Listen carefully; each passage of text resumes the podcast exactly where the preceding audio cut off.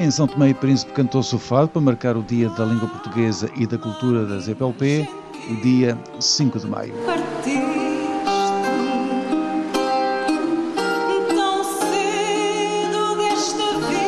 Foi na bonita igreja do Centro Paroquial de Mater de Deus, nos arredores da capital são tomense, Ana Paula Gonçalves cantou, acompanhada pela guitarra de Custódio Castelo.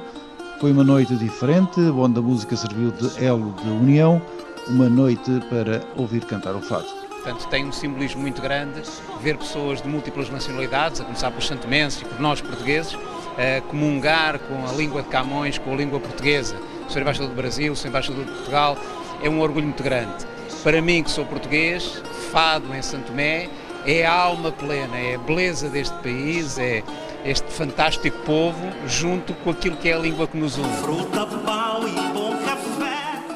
A surpresa da noite estava reservada para a estreante dupla Ana Paula e Calu Mendes, acompanhados pelo guitarrista Custódio Castelo.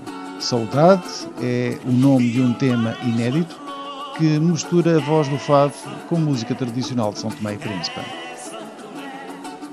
fado como os portugueses, como a língua é a mesma, a língua mãe, o fado é hum, igual. Eh, eu, eu digo sempre que só falta o ritmo, o balanço, porque o sentimento é exatamente o mesmo.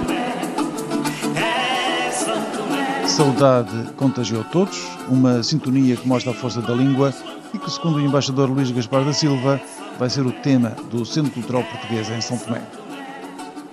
Ele disse que já é a 26 vez que está em São Tomé uh, e traz-nos essa música que nós uh, escolhemos como hino do Centro Cultural Português. E então ele ofereceu uma letra que vai também ficar pendurada no Centro Cultural Português. O português é a língua que reforça a cooperação entre todos os países da CPLP e em todos os domínios.